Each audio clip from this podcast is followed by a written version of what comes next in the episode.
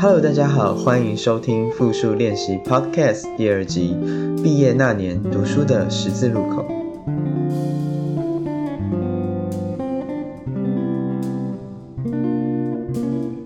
我是雨欣，我是阿贵，今天要来讨论呃很多同学在大三、大四会遇到的，可能高二、高三也会有。对，就是在呃面临到下一阶段求学的时候，很多人都会开始想说自己要不要出国念书。没错，对，那今天的问题就是毕业那年读书的十字路口。那今天遇到十字路路口的时候，会有几个选项：A 在台湾读硕士，就是在台湾升学的。对，在台湾升学。那 B 去国外读硕士，对，合情合理嘛，就是那我就出国了。C 去国外读博士，嗯诶，去国外直接就读博士了。对，硕士跟博士这边区科区分开来。对，对那猪就是其他的选项。对，那我们今天的主题会讨论锁定在读书，因为如果讲到工作的话，它的范围可能就有点广，我们可能可以聊个两三个小时。好，那讲到我们今天是以大学生的角色好了，我们今天呃大三大四的时候，可能很多人就开始会思考说自己下一阶段要去哪边读书啊，然后或是哪边就业啊等等。那通常都会看到大三大四会有一个现象，就是要么就是很焦虑，很焦虑，对未来感到非常迷茫；要么就是直接躺平。哦，没有了。那我当然今天想要讲的就是为什么大家会感到非常的焦虑嘛？对那可能是他害怕大学毕业之后不知道做什么吗？还是他会觉得说自己在大学培养的能力，呃，还不足以可以到社会上竞争？或者是说他并不知道，就是如果今天他选择国外念书还国内念书，到底有什么样的差别？嗯，那其实就这种时候，就是都会感到迷茫。没错。那我们今天其实也有邀请到一个特别来宾，那这个特别来宾他是从台大，就是在大学的时候，他就读台大，在大学的时候呢，他就直接修行了两个专题。那这两个专题修完之后，让他决定他在大学毕业后，他毕业后他要直接去美国读博士。他是哦大学毕业直接去读博士，也是一个呃非常厉害的一个决定。那当时其实，在他准备要去读博士的时候，还蛮幸运的，就可以到访问到他，我们叫他定勋。对均。好，那其实他当初在选择的时候也有感到迷惘的时候，那我们可以来听听看，当初访问他这个问题的时候，他感到迷惘的时候，他会怎么做？OK，因为我想，应该很多人都会有那种迷茫的时期吧，就是说，对哎，我到底要做什么之类的这种事情。就是你可能到大三，就是当你意识到说你的大学阶段已经在倒数的时候，是就会开始去思考你的未来人生目标是什么。开始慌张当然，我也会有这段时间啊，但是是我可能会把烦恼的时间直接拿去做吧。那我嗯与其与其在那边烦恼说，就应该说，与其说想好决定再往前冲，那我不如更努力往前冲，让这些路都可以在我面前浮现，这种感觉。所以我觉得，哦嗯，一直把自己处在一个，哎、我有，就是让自己更加的，呃，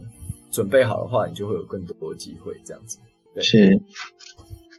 呃，其实就是再怎么厉害的人都有迷茫的时候，没错。那呃，要把握一个准则，其实如果你准备好了，就是你相信你是准备好，你就可以先去做了。其实这个概念还蛮重要的，所以就是重点不在于说你是否真实准备好，而是在于你要先觉得你准备好，你才有机会真的去做到可以出国这件事情。有一个先准备好的一个心态。对，也就是心态态度要先就是知道我自己想要出国，那我才有可能去准备出国的这些事情。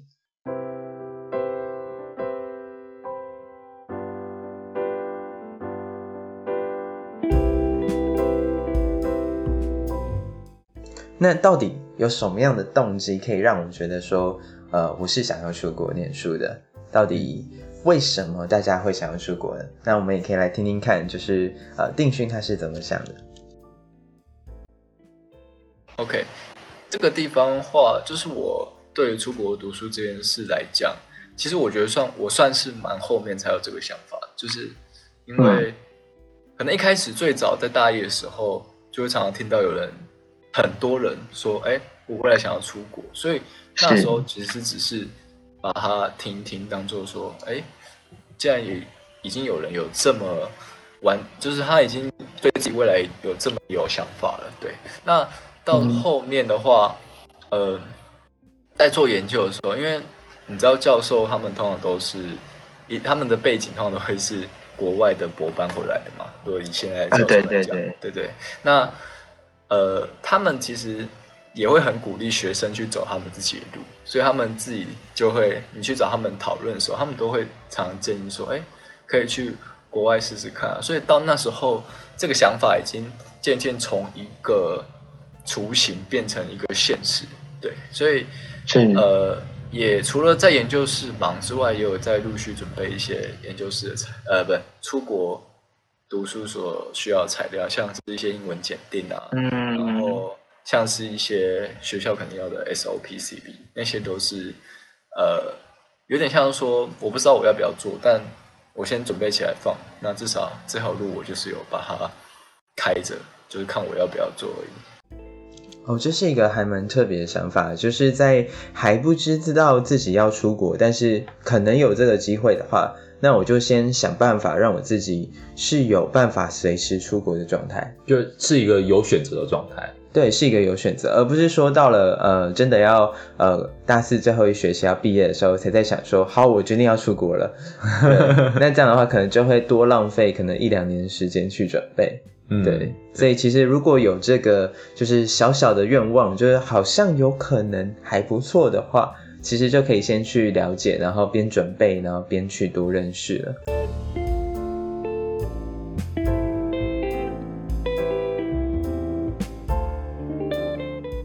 好，国内读硕士还有国外读硕士，到底有什么样的差别呢？你自己会觉得有什么样的差别？就是在国内或国外。其实最直观来讲，我觉得国内跟国外，呃，很如果会会决定在国内读还是在国外读，一个很重要的因素是经济考量。嗯哼，对，呃，在国内读的话，你其实不管是交通啊、饮食啊，甚至是学费，它都是呃相对国外来讲是低非常多的。OK，然后还有一个我觉得不太一样的点，就是因为呃国国外的选择我觉得更多。如果你今天想要一个呃需要想想要学习一个顶尖的技能，或者是呃，去一个顶尖的研究所的时候，那他他这个东西他绝对不会在国内，他通常都是在国外。OK，对，好，那这边的话，我刚刚听了你的这个对话，我觉得非常有趣，里面有两个有趣的点。OK，对，那第一个有趣点是你完美完美的诠释一个大学生对于出国的一个呃偏见和刻板想象，太棒，我就是大学生，我就是这偏见。对，那我相信也是很多听众他会对呃出国这件事情去。去有的一个想象就是可能啊，顶尖的技术就是在在国外，对，还有就是去出去国外可能就是会比较贵，对对。那我相信，就因为我自己是就是大学可能已经毕业一两年，那当时其实我也有去做很多的功课和咨询，那渐渐慢慢了解到，呃，可以引导到就是第二个，我觉得你刚刚对话还蛮有趣的点，就是其实。读国内和国外，你会发现，我们先首先考量就是经济因素。其实到了读硕士啊，呃，除了自己的职涯发展，就是自己想要的领域很重要之外，还有一点就是可能要把读硕士当做是一种投资的选项。嗯，也就是投资自己的选项了，要把它当做一种理财。我到底呃花了多少成本去做，然后预期可能可以得到的收益是多少？嗯，然后再回过头来看说，那这个项目就是。呃，我喜欢的项目有哪些是会，呃，高于我心中的那些投资报酬率？嗯，对，所以其实就是呃，大学生如果今天要出国的话，我觉得他可能要对钱至少有一些意识，然后要会知道说，就是自己学习到技能的这个价值在哪里。对，要知道说我自己获得什么，同时也要知道说我去读了这个东西，那在市场上可能会获得肯定也或又是什么？我可能会取得什么样的职位啊、工作啊，或是我可能会在哪个研究单位里面吗？对，我觉得这可能就是大学四年我们要去呃边去想我们要在国内还是国外，还有就是边去想说，那我们到底要去往哪个方向去前进？嗯，对。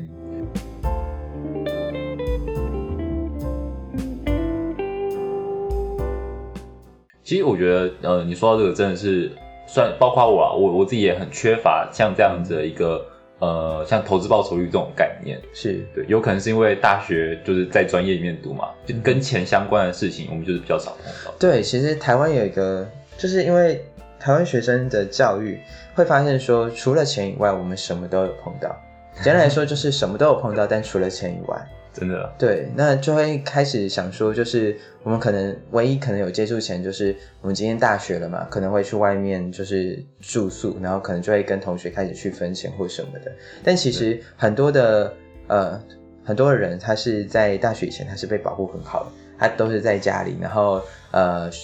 反正去学校就搭校车嘛，那对。呃下下了课就是去补习，补习就回家。所以其实他自己本身如果没有培养一些兴趣，或结交到就是因兴趣而认识的朋友的话，他基本上就是一直在一个根本就不需要什么金钱观念就可以生活的很好的一个状态。可是到了大学，就是会发现说，呃，如果你今天要在大学准备好，然后并且可以让自己有选择去国内或国外去读硕士的话，那你就必须要在大学这段时间去补足，就是之前都没有建立起来的金钱观。对，真的。像我认识很多人是才到上了大学之后才有收入跟支出的概念，但然后但但但是还还是维持在那个地方，他收入跟支出以外的金融知识完全没有。对，那那就是数学和经济都要很敏感，你才有可能去呃知道你这些钱所代表的意义是什么，然后哪些项目是花在你喜欢但非必要，哪些是花在就是这就是你生活必要支出。嗯，对，而且这个东西如果没有画出来的话，其实呃很难去看到说我到底一个月会花多少。呃，雨欣，你对于国内与国外就是嗯读硕士的呃差别，你有什么样的想法？刚刚提到了，就是呃，除了把它当做是一个理财项目之外，那其实还是要回归于就是职涯的选项，没错也就是自身到底喜欢的是什么。那其实呃，我在大学的时候，我还蛮喜欢两个议题的，一个是科技教育，另外一个是智慧城市。嗯那其实这两个议题。我去参加很多国内的一些呃研讨会啊，或是一些活动之后，其实我会发现，像如果我想要学智慧城市相关的技术，是一就是那我应该要去国外去学，它就是需要一个资本聚集，然后就是政策也都往那个方向。那其实以台湾来讲，其实台湾在智慧城市上，二零一九年获得了第一名，对，哦可是呃。它在就是智慧城市的发展上，它的资本资本额就是是在慢慢聚集的情况下，嗯。对对对对。但对我来说，我想要先学的是那先进的技术。那台湾有点像实作地点，所以对于刚毕业我来讲的话，我会倾向于先出国学到那些就是呃已经在研究开发的那些地研究单位，然后可能先学到一些顶尖的一些技术，哦，但是同时我也要关注台湾的议题，然后呃来去讲说这些顶尖技术，因为技术你学会就会了，可是呢要用在什么样的地方，然后要解决什么样的问题，这是智慧城市非常关键的。嗯，对，那我也是了解整体，就是哦原来它是一个这样的议题之后，呃我才会知道说我到底要去国外念书，还是要国内念书。像这样想要学的东西在国外，但是实做的场域在国内，所以你会想要，你会偏向于在国外读硕士，然后回来台湾去就业之类的吗？呃，应该说再怎么样，就是这里都还是就是我从小到大生长的地方嘛，所以呃能够回来，我当然会选择回来。所以呃还有一件事情是呃我不知道，但我自己有自己的意识，就是呃我希望我今天可能出国，就很多人出国是我去那边学东西，就像我刚刚讲，我可能想要学一些顶尖技术，但除了这个，我还想要去分享，就是呃我的东西给别人。像是什么？对，那分享到底可以分享什么东西？嗯呃，我觉得呃，分享台湾这里所发生的事情，还有就是呃，我在我在这里是一个怎么样的教育的方式，或者是我在这里遇到的人和那边的人什么样的差异。其实像这样子生活日常上的分享，然后一直到说，因为我会一直关注台湾的可能一些同样是在智慧城市的一些议题，把这些议题去跟他们分享，然后甚至让他们看见台湾其实在这个议题上呃发展的一些特点，就是优点或缺点都可以。那其实这样的话，就是呃，我今天出国，我就不不是只是想要去学别人的东西，而是我也想要把台湾的东西去分享出去。嗯，对那这样的话，就会是达到一个双向的沟通。那我觉得也比较好，就是呃，是一个嗯、呃就是交流的一个心态来去跟别人去做对答，而不是我今天去我就只是一个聆听者。因为呃，我会发现说很多的，就是我不知道，就是很多身边的人，他其实是有很强的能力，但是很少是可以表达出自己想法的。那我去其实参加很多活动，很多的，就是呃。回回从国外回来，或者是自己创业成功的人，他都有讲说，其实呃很多人他都有很好的特质，可是呢就是不太敢表达，这就是我们现在所处环境，我觉得有遇到的问题就是不太敢表达，而这个不太敢表达，让我们不太清楚自己到底要做什么。就像我刚刚讲，我可能就不知道，就是比如说我喜欢这个议题，但我不知道我可以去哪里，我只能透过我的偏见，哦出国就很贵，这种偏见来去做选择。哦，对。那我就没有机会去得到更真实、更正确的资讯，嗯，就会停留在那个偏见，就就就不会再前进。对，就停留在偏见，然后因为那个偏见的资讯不足以让你做决策，所以你只能一直去趋于保守、趋于保守。那趋于保守的结果，基本上就不太可能去做一个勇敢的一个决定。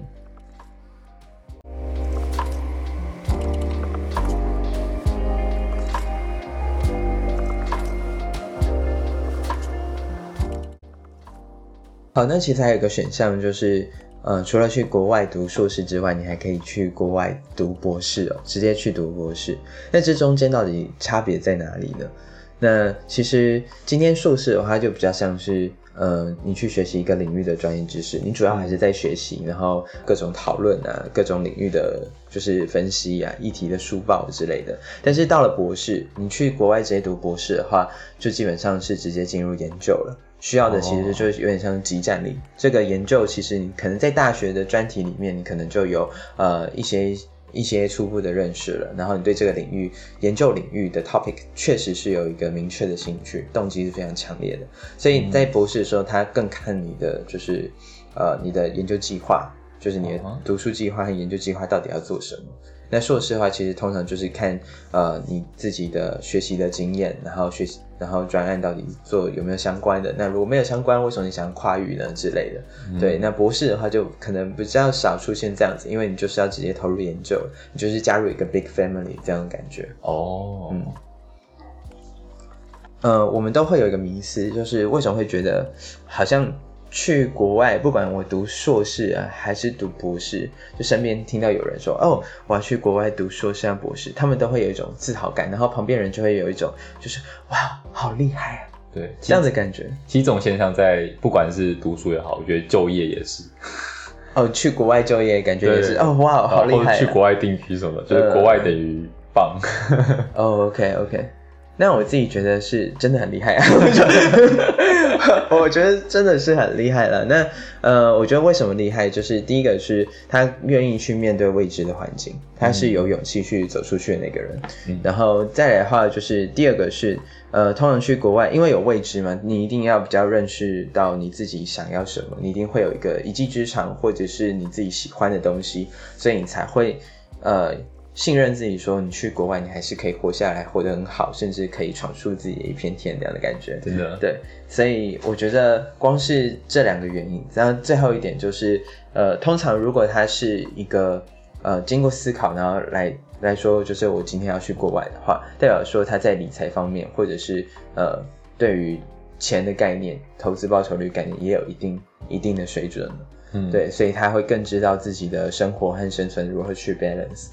对，我觉得这会是还不错、值得结交的人了。嗯，所以其实我们就是对于出国这件事情会觉得很厉害，不是不是因为单纯是这呃出国很厉害，是因为我们我们把这件事情出国这件事情跟这样子的一个人格形象连接了起来，所以我们觉得这样的人很厉害。对，就是我们觉得厉害是他后面代表的意义了。对对对，那单纯觉得他去国外很厉害的话，嗯，可能我会请他帮我就是。购买一些国外好吃的零食，对，这部分会很厉害，因为我买不到。对我，我买不到，我也想要买。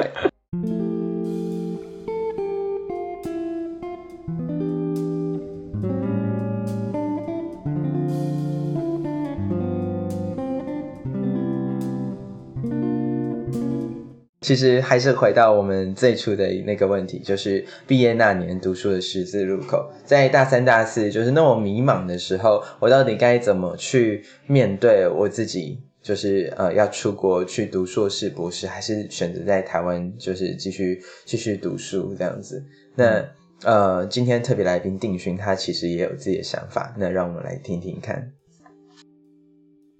呃，因为今天我们毕竟在讨论的主题是呃，能出国读书这方面。那我自己觉得说，呃，现在在呃，比如说大学出去念或者研究所出去念，我觉得这是一段我觉得相对容易出国的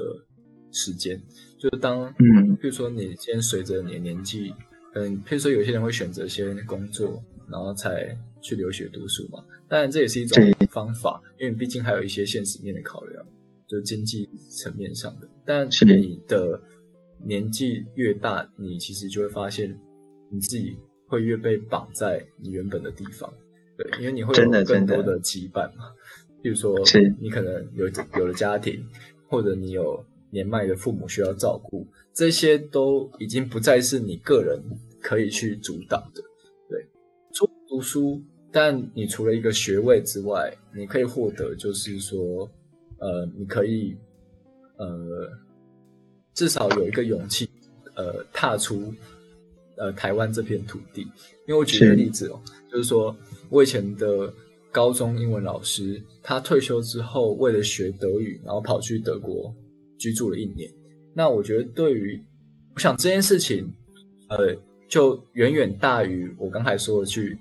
呃，也呃，我我去参加化工实验室这样的勇气了。那为什么他敢这样做？就是因为他年轻的时候也是有出国留学的经验，所以你只要尝试过一次，其实就是你会发现，你可能去美国念书，但事实上你做完这件事之后，你要去尝试说，哎，我要去另外一个国家做什么工作啊，或呃更多的机会都会来。所以我觉得就是说，把握机会，可能不一定要博班嘛。呃，硕班也可以两年，那也有人是交换一年的那种交换学生，也是 OK。那其实这都是一个机会，因为你只要尝试过一次，第二次你就不会怕了。对，所以我觉得对台湾学生，我觉得他们我们比较常呃出现问题就是不敢去做，不敢出糗。但我觉得像我去实验室一开始我也是很废啊。我根本什么也不知道，我只是听学长怎么做。但这样讲好了，就是今天当你在教别人的时候，呃，你应该不会出现说啊，这个学生好烂哦，就我不想教你。其实大部分人的感觉都是说，呃，我要怎么想办法让他弄懂。所以反过来，当你成为学生的时候，你其实不用这么害怕老师，呃，会会瞧不起你或怎么样，因为事实上就是你的。不成熟是应该的，不然你就不需要来学习了。那我觉得，就祝福各位，在不管是高中生还是大学生，我觉得就与其烦恼，不如就马上行动吧。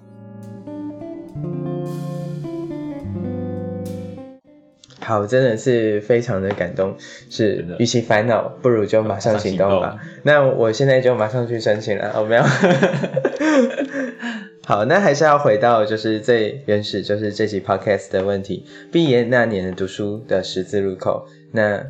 听起来有点绕口。对对，没关系。那其实就是你在毕业那年，你到底会选择怎么样去呃接去进行接下来的学业了？那 A 选项是在台湾读硕士，B 国外读硕士，C 国外读博士，诸其他。那是时候该做出我们的选择了。选择了。OK，那谁先分享？我你上一集是我吗？对，好，那这次我先来分享。OK，好，嗯，我自己其实我已经度过了那个毕业那一年。OK，对，所以其实我已经做出选择了。呃，但是就学业这部分的话，其实还没有，因为我其实是给自己一个 gap year，然后就是先就是工作先缓缓，然后就刚好认识了定勋，看现在我就可以听。邀请到那么棒的来宾，然后上上 podcast 跟大家去分享，然后也让我自己去了解到，原来与其烦恼，不如就先行动吧。没错，对，那其实我自己刚刚前面也有分享到，我喜欢的是智慧城市相关的议题，所以如果有机会的话，我想要选 B 选项，就是去国外读硕士。那同时在这两年的 gap year 里面，其实我也是不断去了解台湾相关的议题，然后持续去关注国外的社群。那我也希望就是透过不断去了解，然后来做好准备。就像刚刚说的，就是有一天我可以随时准备好出国去读书。嗯，对。好，那换阿贵。OK，好，我的话，因为我现在就是一个准备要毕业的大四生，对，所以这这一题真的对我来讲是蛮有感触的。但呃，其实我自己的话，我也选第一其他，对哦，对，首先说是其他选项。其实呃，我觉得我算是比较晚才，甚至说现在还不太确定自己的兴趣和方向的人。但是就是在大四这一年，我突然发现，就是如果我就是还不确定我自己的专长或者是我自己的方向，然后就这样去读研究所、读硕士或读博士，我觉得对我来讲，或是对我的家庭来讲，都不是一个太好的选择。所以我宁愿先给一个给自己一个 gap year，去去让我思考，就是不管是就是这个 gap year 里面，我觉得我会透过就业的方式，或者是呃用其他方法去去学习，让让我自己了解，就是我真正想要的东西是什么。对，那接下来这可能这 gap year 的一到两年里面，我会开始知道，就是我真正想要的东西是什么的时候，我就我就有办法去去决定，说我到底要去国外读，还是去国内读，或者是硕士还是博士。而且还有一个点就是，我觉得确实就是像定勋这样所所说的，就是你要先准备好，有那个准备好的心态之后，你最后再去做抉择的时候，你才不会发现你你还没有准备。嗯，对对对，所以我想这个 gap year 也是一个给我准备的时间，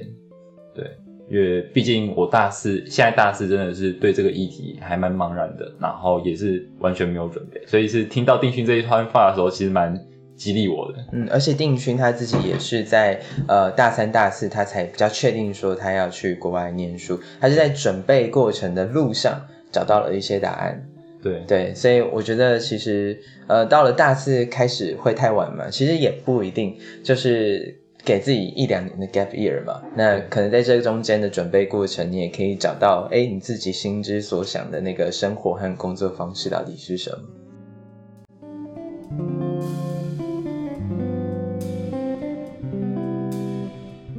好，那今天的 podcast 就告一段落。那听众们也可以想想，就是呃，今天回到毕业的那一年，那我会想要出国读书呢，还在国内读书？那就算回到了现在这个时间点，如果还想要继续求学的话，你会想要呃在哪里？那又是为什么？那其实这当然都有诸多复杂原因。那呃，不管你选择哪一个，其实就是勇敢的去做一个决定吧。那就是在趁你年轻的时候，那年轻是什么呢？你现在就是最年轻的，没错，所以现在就可以勇敢去做，然后去行动。那我也要赶快去申请了。没错。好，那今天的 podcast 就到这里，那感谢大家的聆听，我们下次再见，拜拜。拜拜。